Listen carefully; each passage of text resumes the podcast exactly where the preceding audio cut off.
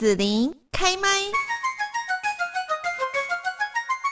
今天幸福家庭甜蜜蜜呢，要来聊的节目主题就是我的妈妈是神力女超人哦。对于很多人来说哦，其实妈妈就很像这个神力女超人一样哦。当女性进入到婚姻当之前，你就会觉得说啊，她单纯可爱啦，哈，无忧无虑的这个小女孩一样哦。那结婚之后呢，哇，就要跟着夫家的公婆学习祖先传承下来的这个习俗跟文化，还要挺着肚子怀胎十月来照顾家里的老老小小，打点家庭哦，甚至是说家族的人际关系呢，哈，安顿家里大小事务啦，张罗三餐啦等等哦。有的女性呢，她可能还要在同时去兼顾工作赚钱养家。哦，所以我觉得真的是蛮厉害的。那我们今天呢，在这个节目中，就是来来邀请到树德科技大学儿童与家庭服务系所的蔡小玲助理教授来谈谈。我的妈妈是神力女超人哦，怎么可以这么厉害呢？小林老师你好，志玲你好，哦，各位观众朋友大家好。嗯，那我们今天呢，来讲到说有一个在二零二二年台湾女力自主大调查哦，大家可以上网去 Google 哈，然后就看看说这个调查里面哈。我们要拿出来谈的，就是有七成二的女性在面对万物飞涨、政局多变的大环境哦，她觉得不安哈。面对如此动荡的年代呢，那我们女性要怎么样去找到自己的立足点，来应应这个未来的挑战哦？其实我觉得她应该是聚焦在说，这个女性她是有自己的家庭婚姻的。好，这样，老师，嗯。哇，我觉得现代人的挑战真的非常大哦。那包含就是我们的物价飞涨这样子。那呃，因为再再补充一个数据这样子哦，其实台湾大大概是二十年来，我们的呃大概物价已经飞涨了大概将近百分之四十四以上。对。但是我们的其实我们的薪水只涨了百分之四不到。有涨吗？很多人是没涨的，但是就是有点类似是，就是薪水的、嗯、薪水涨幅的速度赶不上通货膨胀的速度这样子。那所以呢，就是就一个女性在有婚姻跟家庭的情况之下哦、嗯，就是说要维系一个家庭是非常不容易的事情这样子哦。嗯、所以呃，我们已婚的女性其实会遇到的状态就是说，那呃以前的话可能就是可以呃。遵照传统的家庭的概念，就是男主外女主内，也就是说，男性可能呃他出去工作养家的费用就已经可以支撑得起来了。那但是呢，现在的话就是变成是说呃，可能在物价飞涨的情况之下，那包含房价一直涨后，那你要成一个家真的是非常的不容易，可能需要呃夫妻双方都一起出去工作才有办法有办法去支撑这个家这样子。那而且呢，我们还有一个可怕的挑战哦，因为呃我们早年的话是呃应该是说呃。扶幼养老都是靠女性，好，就是说，当我们的照顾的角色，对，就是我们女性如果可以在安安心在家里面进行所谓的家庭主妇的工作，嗯，那家庭主妇的工作没有那么轻松，是因为呃，也就是说我们休息啊，对，都要会做啊。对，我们也就是说，我们家庭福利的事情是变成是由以前是由家庭呃，就是由女性去扛担，嗯，所以我们比较没有这些外显的照顾的需求，比如说像孩子要上幼儿园，嗯，然后那个老人要住养安老院的部分，嗯，那因为我们都几乎可以在家内。内啊，靠女性承担就去处理好。那但是我们现在还会遇到一个状态，就是说女性可能要出外工作，然后但是呢，她又要去那，但是她出外工作的时候，请问一下小孩谁照顾？那可能就变成是呃需要外在的托育的呃措施跟设施这样子。好，那老人谁照顾？那可能就要去呃外在的呃外在的可能是对啊托老啊居家照顾等等之类的部分。但是这些是需要钱的。对，是要需要经济的，所以我们女性就会变成是那个三明治的，呃，就是在三明治中夹缝中求生存的部分，嗯，就是说我要工作，但是我又要去处理呃养老好跟安置小孩的这个部分，这样子哦，所以会被夹杀。嗯，那呃还有一个老师呢做了一个研究的部分哦，他发现说，呃，当女性出外工作的时候，好，那出外工作的时候，她可能原有的家务工作时间并没有被减少。对，那个量还是要做到那么多。对对对，那怎么做？你自己想办法。对，所以我们就会遇到一个状态，就是说。哦原先呃，我们现在假设一个状态，就是说，诶，我的女性可能原先在家里面，我只要去承担十个小时的家务工作，我就能够把家务一手包，然后那个家庭照顾的很好。嗯、那但是我现在还要再包含就是出外工作的八小时，那我的十小时的家务工作也不会量减少，或者是需求量呃，就是时间也会变少的这件事。嗯、那可是大家想想看，一天只有二十四小时，如果女性要花八小时在外面工作，有时候加那个老板还要求你要加班，嗯、那回来的时候的话呢，就想办法要。压缩自己的时间，在呃一定的时间内要做好所有的家务工作的情况之下，请问一下，我们的女生什么时候睡觉呢？不是，那男性呢？怎么都是女性的在做家务，男性呢？所以这会是个相关的问题，这样子哦。哦所以我们现在的话，就是说，有些的女性开始慢慢变聪明了哈，嗯、也不太知道是聪明还是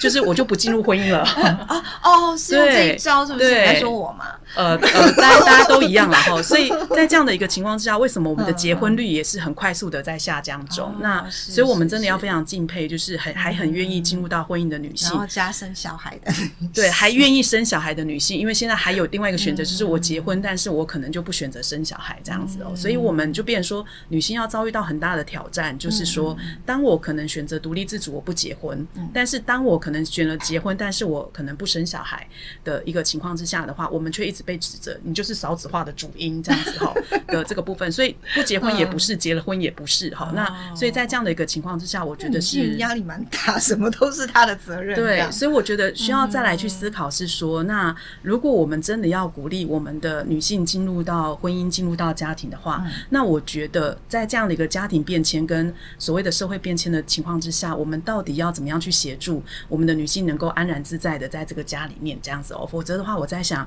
呃，就是结婚率慢慢的降低哈，也不是慢慢的，是非常快速的降低，然后离婚率那个非常快速的成长的时候，那少子化也是加剧的。对，那 家庭到底会呃变成什么样子哦？我觉得这是需要思考的部分，这样子，而不是靠一个女性变成是神力女超人这样子。这样讲起来，家庭教育中心责任重大。是。然后呢，我们继续问一下小林老师哈，就是说，呃，我们来看到说，在家庭责任承担的状况哈，女性有足够的能力，她可以去在这个状况下，比方说呃赚钱，然后回家还能够照顾好家庭跟自己吗？我觉得这里有两个。家庭跟自己，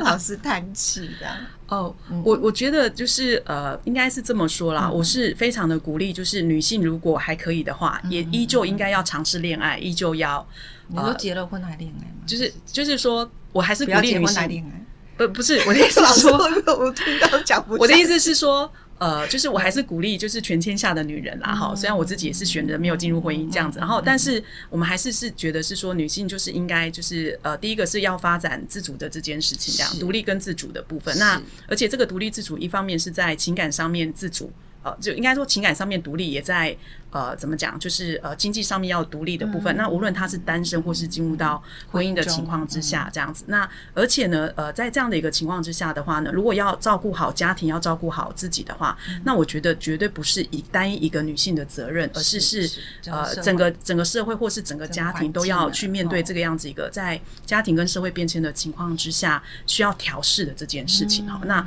包含呃，也就是说。呃，其实从刚才谈到现在，我都觉得我们对于母职的期待太大了。对，那其实我要更正一个概念，就是说我们在做呃家庭照顾的这件事哦，那我们都叫做母职。可是母的话应该是一个动词，就是母呃我们在英文叫 mothering。那但是在这里面，当它其实就是说照顾的事。可是照顾的事不等于，应该不是叫做等于女性。好，那我们都会误解了。比如说像母职或者是照顾的工作的这件事等于女性的同时，那我们当然就会加诸女性很多的压力。那所以在这样的一个情况之下的话，我们可能要再思考一下。他是说，比如说像刚才那个指令有谈到说，那男人呢，男性呢，吼的这个部分，那我觉得就是说，大家可能现在要有个觉悟，就是当我们在组织家庭的时候，哦，这个家庭是共同的承担，而且是家庭的每一个成员共同承担的情况之下，好的这个部分。那我们也常开玩笑，会是说，妈妈也会太习惯说，哎，孩子，你帮我扫个地，好，你帮我洗个碗，帮我这样。对，那那我觉得可能要那个劝解的是说，哈，不是帮妈妈，好，而是要换句话是说，哎，那个我们共同来讨论，哈，这碗我们大家一起吃的嘛，哈，那我们碗怎么样子一起洗，对不对？然后那呃家家庭的一个清洁的维护，不是只有妈妈的，或是。呃，一个太太的责任，呃，某人的，而是是说，哎，这个家是我们共同要来承担的话，那我们怎么样去共同的来去承担的这件事？那所以我在想说，不只是女性，而是是呃，是所有的家庭的成员应该要来共同承担的事。那如果我们可以把这样的一个概念能够做一个扭转的情况之下的话，那我觉得我们也才有可能，就是在这样的一个家庭环境当中的话，每个人都有机会能够去照顾自己跟照顾这个家庭。好，那当他是一个共共同承担的时候，这样子。对，哦、好，我要跟老师讲一下，我不是选择不婚呢，我只是没遇到适合的而已哦。这也是需要讨论的地方。哦。好，我们再另外开一集来讨论啊。那我要问一下小林老师，就是说，现在您观察哈，目前台湾女性在职场的资源分配的情形是怎么样？然后你有没有一些建议呢？从你的一个学术专家的角度来看。呃，我觉得现在的女性就是慢慢的会比较怎么讲，有资源的一些这样子哈。嗯、那怎么样说有资源的一些呢？因为呃，像我们的女性，当然就是。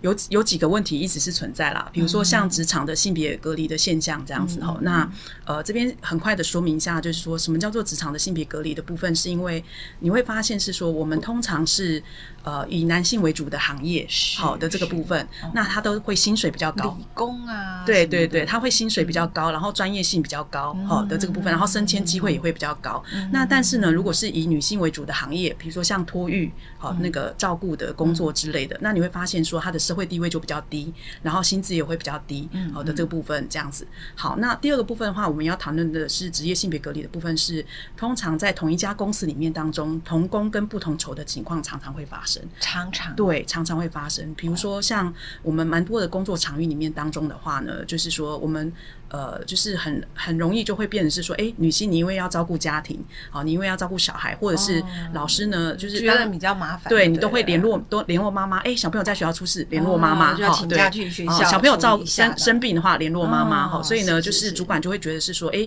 那我培养你的话，那我倒不如培养男性，哈，所以男性可能在同样一个工作的部分的话，他会觉得男性比较可靠，或是呃男性比较专心工作，而且呃投注在人力资本在女性身上的话呢，那他可能就是好像报酬。回收率、报酬率对对对，而且他可能选择先放弃女性。对，而且结婚了之后的话，非常的麻烦，你可能随时随地生小孩，你就要辞职了。还有包括出差，你就会觉得说我调男生去出差是方便的，我觉得调女生是不方便。但事实上，那个只是觉得，因为我我做过这个调查了。是是是是，我做过一个小小调查，对，这个是一般的状态。还有一个部分的话是说，就是说，哎，那个女性的话呢，成本很高。比如说呢，我雇佣女性的话，有有什么？产假啊，好，有什么生理假？生理假对不对？哈，那还有怎么样？育婴假对不对？哈，男性也有育婴假。对，但是因为以往的话呢，就是说，哎，可能是应该是说我们男性都享有，对，现在男性有陪产假，但是呢，可是问题是我一想到我雇佣女性的话，哇，我的那个营业成本是不是更加的高？所以呢，我到底要把这些成本投注在女性的呃身上呢，还是叫男性的身上？对，我不知道他们老板怎么想啊？可能我不是老板，但我觉得我会看直接的。付出啊，去去看，对对对，不管他的性别啦。如果是我花钱请老公的话。对，我们当然就是蛮希望是说，哎，老板你要看到的是说，其实在年纪对，而且女性有很多的优点，比如说她的忠诚度是比较高的，然后她的稳定度是比较高的，然后那她也比较细腻，对对对，等等之类的。上面啊，对，所以就在这个过程里面当中，我们还是很希望是说，能够在职业上是一个平等的现象，然后那呃，而且呢，就是说呃，能够看得到女性的优点的这个部分，这样，然后而不是会再有所谓的所谓的职业的玻璃呃玻璃天花板，就是说女性的升迁是永远看得到，但是从从来都不会是可能发生的事情，这样。而且我们还有一个有有趣的名词，叫做男生男性叫做玻璃手扶梯。这是怎么？可不可以跟大家解释一下？所谓的玻璃，在职业上的玻玻璃手扶梯的意思是说，因为他是个男性，所以他可能升迁好就是有自然的顺顺的，对，就自然的顺顺的这样子哈。可是他的那个手扶梯是看不到的，但是女生女性就要很辛苦的爬楼梯，但是男性就嗯，我就自然来，我因为是男性，所以我就比较容易呃被期待成为主管，或是呃比较容易可以有呃职业上面的一个加级或是升迁，或是我就因为你是男性，我就觉得你会比较有能力好去做一些行政上面的执行的部分。那但是呢，可是。呃，我们不能依靠是老板个人的好心这样子哦，那而是要去思考的是，就是职业环境的建制这样子哦。所以，我们其实一直会在推，就是呃，像很多的妇女团体或者是一些性别的一个呃团体的部分哦，包含我们的家庭教育中心，我们都一直在倡导一件事情，就是说，呃，怎么样在职业，就是怎么样是在为工作的女性创造一个友善的职场的部分哦。比如说，像我们最近几年讨论的，就是说从制度面下呃制度面上下手，呃，比如说像。那个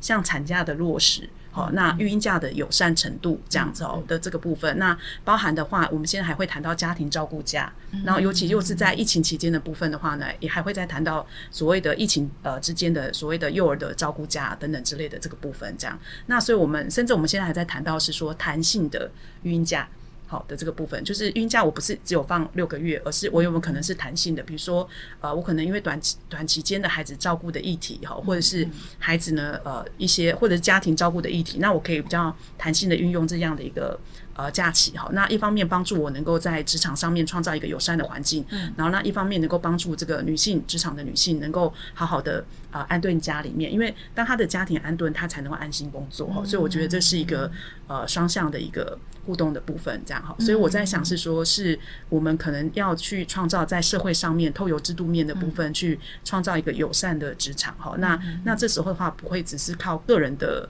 好像变成是个人的问题，然后个人去解决的这个部分。那如果可以创造一个呃制度面上面的一个友善的状态的话，那我在想是任何的女性呃或者是任何的男性都呃只要愿意投注工作的时候，那他都有能力可以兼顾到工作跟家庭。是，嗯，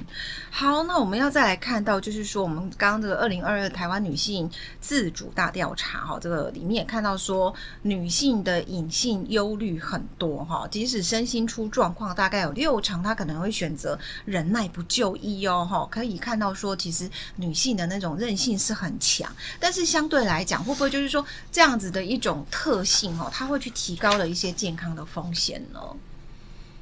呃，我在想会的吧，这样子就是说，呃，应该是这么说。我在想是说，呃，应该是说我们有一个状态，就是说，当一个女性的压力大到她无法承担的时候，那我们通常会把因素归因到个人，好、嗯，比如说你生病了，嗯、你的承压能力不 OK，一样，对都是，个人的问题，你个人自己去解决，对对对。但是我在想是说，如果是个人的问题的部分，那我们也没有一些条件跟空间帮助这个女性，比如说要长得坚毅。嗯好，要能够承担压力，好的这个部分。那我在想，他的成长环境好像也不允许他能够有这样的资源，然后帮助他去建构这样的一个呃坚毅跟耐力的部分。这样，所以我会觉得是说，在这里面当中的话呢，就是第一个是我们千万不要把这些的过程变成是一个个人的问题这样子。然后那第二个部分的话，我觉得要回来看一下环境如何塑造人这样子。对，就是我们到底对于这样子一个，应该是说不只是女性本身嘛，包含女性的家庭。呃，他的亲友跟这个社会环境，我们怎么样去看待女性的这件事情？这样子，那我觉得，如果是在这样的一个呃友善的环境能够塑造的话，那我们的女性也不会需要去依靠个人去承担很多的压力。那甚至在压力没办法承担的时候的话，也不知道要怎么样去求助的问题。这样子，所以我当然知道，当然会发现说压力跟。呃，健康一定会是成一个正比的一个状态，不然的话，现在那我们现在呈现的现象是，比如说很多的呃产后忧郁症的高升，好，还还有就是那个女性的自杀率的提升这样子哦，那甚至有很多社会上面的一些呃相关的一个议题的部分，那我觉得它现在叫做现象的呈现这样子，可是可是实际上都是这个女性可能呃遭受到压力发生出来的一些，比如说健康的，无论是生理的或是心理上的问题的这个部分这样子，所以。所以我觉得在这里面当中的话，就是说怎么样帮助呃女性能够有一个很好的身心维护的的场域的话，我觉得而不是把责任跟压力就说你要自己想办法处理。那我觉得这是一个比较重要的想法。这样是，我觉得这一题其实就是跟前面老师讲到的哈包一样，就是说当我们不管面临到女性哦这个职场啊、家庭啊，或者是说一个在职场上性别的一个。差别待遇这样子的一个状况，你的相对来讲就是你压力会变大嘛？好，那压力变大的话，又变成说那是你个人的问题啊，你就个人去解决啊。好，那这个永远就会变成是很多哈，这个环环相扣的啦哦。那如果说我们可以变成说这个这个问题其实是社会的一个议题哈，然后我们整个社会啊哈，国家从很多的一些政策或者哈等等各个层面啊，社会大家的观念的改变一起去。协助的话，其实女性的压力也变低哈，那她健康风险等等，其实这也可以有一些改善哦。那再来，我们来跟老师聊聊，就是说女性如果要实现人生自主，容易吗？就是她有婚姻家庭的女性，我觉得其实我的经验，我听过一些朋友在讲，当他有了家庭、有了小孩，还能够活得很自主的，其实不多。离婚之后的，好像比较多。怎么会这样？我们希望是一个幸福的家庭啊！这个女性对不对？她在家庭当中可以当个幸福的太太、幸福的妈妈。哦，呃，我觉得。呃，刚才我有谈到嘛，嗯、就是说，无论是男生或女生，其实我我都会很希望鼓励他们在成长的过程当中能够保有独立性。嗯、那我刚才有谈到说，基础的独立性就是性那个就是情绪要独立，就是情感要独立，哦哦、然后还有就是经济要独立，这样子。情感要怎么独立啊？对，然后我们就慢慢来谈 这样子。然后那经济应该还好啦，我们刚刚应该算可以了，这样。经济吗？不一定。哦、真的吗？好，没关系，老师你谈。怎么说呢？我们说的呃。呃，应该是这样的状态。我们先来谈情感的独立性好了。就是说，因为我们其实是在呃传统的社会里面当中，呃，尤其是父权的社会里面当中，其实我们是鼓励女性要依赖父兄的，就是呃，就是三从四德嘛。对对对，那个在家从父嘛，呃，出嫁从夫嘛，啊，夫死从子嘛。对对对，所以我们一直不是很鼓励女性要成为一个独立的女性这样子，因为当你呃不是一个独立的呃，当你是一个独立的女性的时候，你就会有不顺从的可能性发生，比如说可能要去。呃，要去冲突哦，要要去呃面对很多的呃独立之后你要承担的后果，这样，所以我们其实是不是太呃。就是鼓励女性独立的这件事情，那那这个独立的话，可能会包含经济面的剥夺跟情感面的剥夺的这件事情，这样子。那所以呢，就是说，我们为了要能够在家找到一个安身立命的部分，这样。嗯、那尤其是情感性的独立，是因为我后来发现，可能我自己是在儿家系任教，那我就发现是说，其实我们蛮多的女性在成长过程当中，其实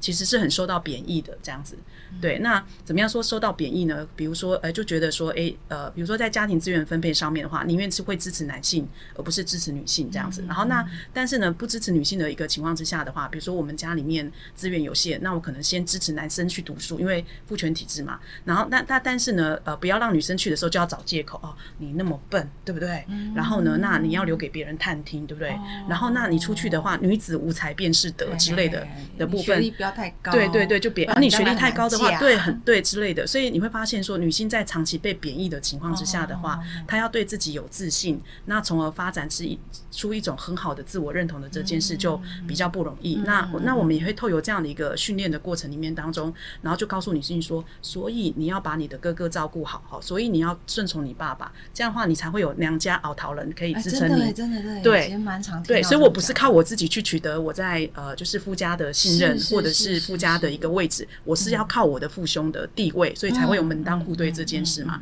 那我要我要这样的话，我就一定要讨好我的父兄嘛。对，那我出嫁了之后的话，我就要回来看父兄的脸色嘛。然后那但是嫁去别呃嫁去的话，那个我先生的太太的时候的话，那我叫做某某太太，对不对？的这个我就再也不会有我自己人的这件事哦。所以我的我的社会地位或是我的位置都要靠靠我的先生，所以我当然要讨好我的先生啦，对不对？好，然后那那那等到我的呃那个等到孩子成长了之后的话，那我就要转而依靠我的孩子啊，对不对？所以我孩子有没有认同我？可是在这个过程当中的话，我们男孩。我们独女性独立的人格就不见了，哦、对，所以呢，你会发现是说，然后到最后的话说，哎，你要不要来带你的孙子哈？因为带你的孙子，你才可以讨好你的儿子，哦、才可以讨好你的媳妇这样子哈。所以我们就会有点用这样的一个照顾去呃照顾或依赖的部分，然后维系这个关系这样。嗯、可是对于儿子来谈的话，就是当我的孩子长大的时候的话，那你会发现这会变成是一个很纠葛跟纠缠的关系。嗯、那我们是被训练要去依赖别人，嗯，那但是问题是儿子后来要给你依赖吗？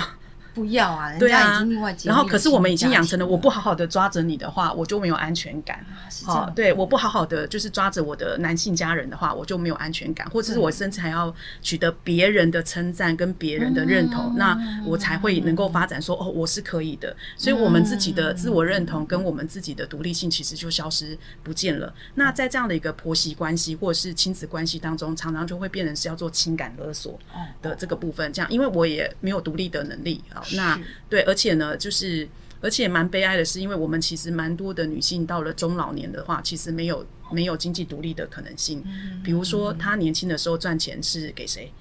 给家里啊？对啊，给家里，对不对？请问一下，她可不可以有自己的户头？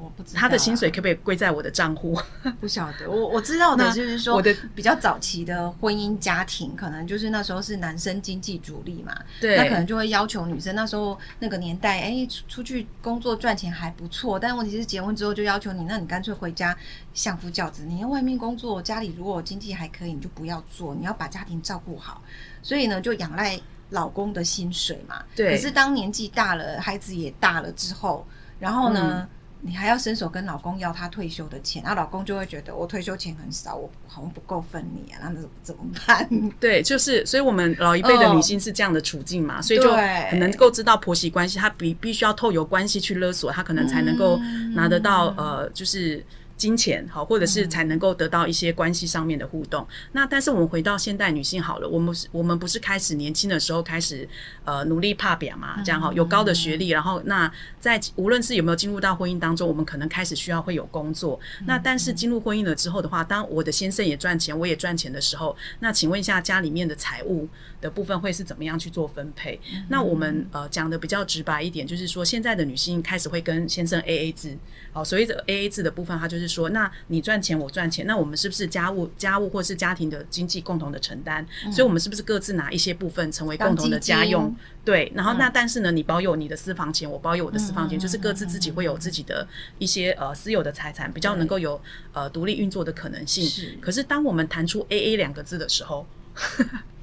有没有干嘛这样笑？就是 A A 两个字的时候的话呢，就是比如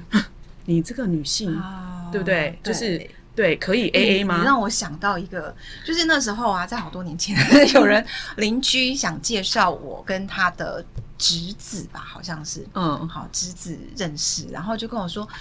哎、欸，你不是想买房子吗？我跟你讲，你们两个去交往，然后叫他拿钱哦，啊，你们两个一起去买房子，然后叫他挂你的房子要挂你的名字，我觉得这样很好。然后我就在想说，那有什么好？才不要！到时候分手的时候多麻烦啊！我干脆自己赚钱，自己买房子比较清楚。你可以来住我的房子，男生你可以来住，但我跟你分手的时候，我就把你赶出去。哦，我自己是这样想，所以你会觉得我很强势。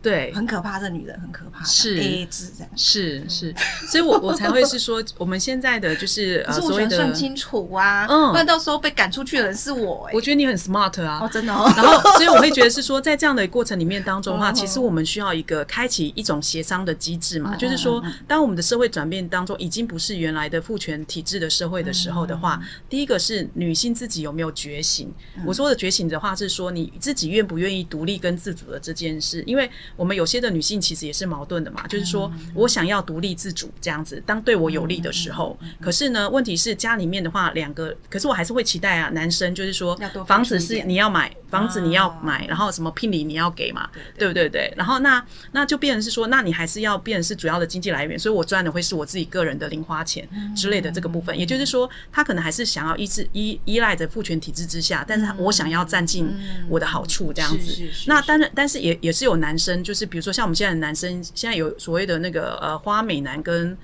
肉食女，对，草草食男跟肉食女的部分这样子哦。那所以在这样的一个情况之下，男性他也不是像以前这么样的想要去撑起一个就是呃一个家的责任，对一个家的责任的这个部分的这个状态。所以呢，他也可能会觉得说，哎，我们现在也可以用既有既有这样的借口，就是说，当我们的性别角色转换的时候的话，哎，不好意思，不养家的责任也不是我喽，这样子哈，你也要尽一些责任的。那但是这时候也是可能会发生一个问题，就是说，可能男性也觉得说，嗯呃。他不要去负担责任，但是他想要享受。他也要也要享受这样子，那所以在这样的一个情况之下，嗯、男生跟的女生都不愿意去承担家庭责任的时候的话，那我在想，大家可以思考一下，就是说，嗯、呃，进入到婚姻的话，他们会长什么样子？嗯、所以我会觉得是说，现在应该要发展新的协商的机制啦，就是说，我们真的要去考虑去思考，当角色转变的时候，男性跟女性怎么样去面对这个角色转换转换的过程里面当中，好好的去协商。我们假设我们两个要在一起的话，嗯、那好好的去协商，也不是谁强势跟不强势的问题，而是是说，在这个过程里面当中，我们愿不愿意沟通，然后转换我们的角色，然后也没有一定要什么样的模式才叫做最合适的，而是是说我们想要在一起，那我们就用我们的方式，好想办法在这样的一个在一起的过程当中协商到我可以接受，你可以接受，然后又可以共同的承担这个家庭的可能性的这个部分。所以我在想说，这个所谓的承担的这件事，也不只是女性了，而是是说真的是全员都要是责任啊。是老师老师，我觉得你讲的很好，就是我们一起生活在一起哈，这样的一个婚姻跟家庭，我们都是有。共识的哈，透过这样的一个协商沟通哈，讨论的过程当中，那有了共识，大家也愿意去呃为这样的关系哈，或者是这样的家庭一起去付出这样子的呃呃我们的力量哈，去维护哈。好，那最后这边要请教一下小林老师，就是如果我们的听众朋友啊，有一些像这种家庭啊、女性啊，或者是说哈，在家庭当中的性别啊。对家庭跟婚姻啦，或者说呃这个性别哈等等的一些问题的时候，他是不是有一些寻求社会管道协助的地方？有，那这边的话有谈到，如果民众有任何家庭的疑问，不论是伴侣相处啦、子女教养啦、亲子互动沟通的议题的话，都可以拨打家庭教育咨询专线四一二八一八五。然后它的服务时间呢是每周一到周六的上午九点到十二点，下午两点到五点。然后也有开放夜间的服务时间哦，是周一晚呃周一到周五的晚上六点到九点的部分。然后那家庭教育中心也提供非常多的呃课程跟呃非常多的一个服务的部分哦。那欢迎大家关注。家庭教育中心的网站、粉丝页跟 IG 等等之类的部分。好，那我们呢今天讲到我的妈妈是神力女超人，邀请到了树德科技大学儿童与家庭服务系所的蔡小林助理教授，谢谢小林老师，谢谢，拜拜，谢谢。收听完整节目，请搜寻紫琳开麦粉专或荔枝天生官网。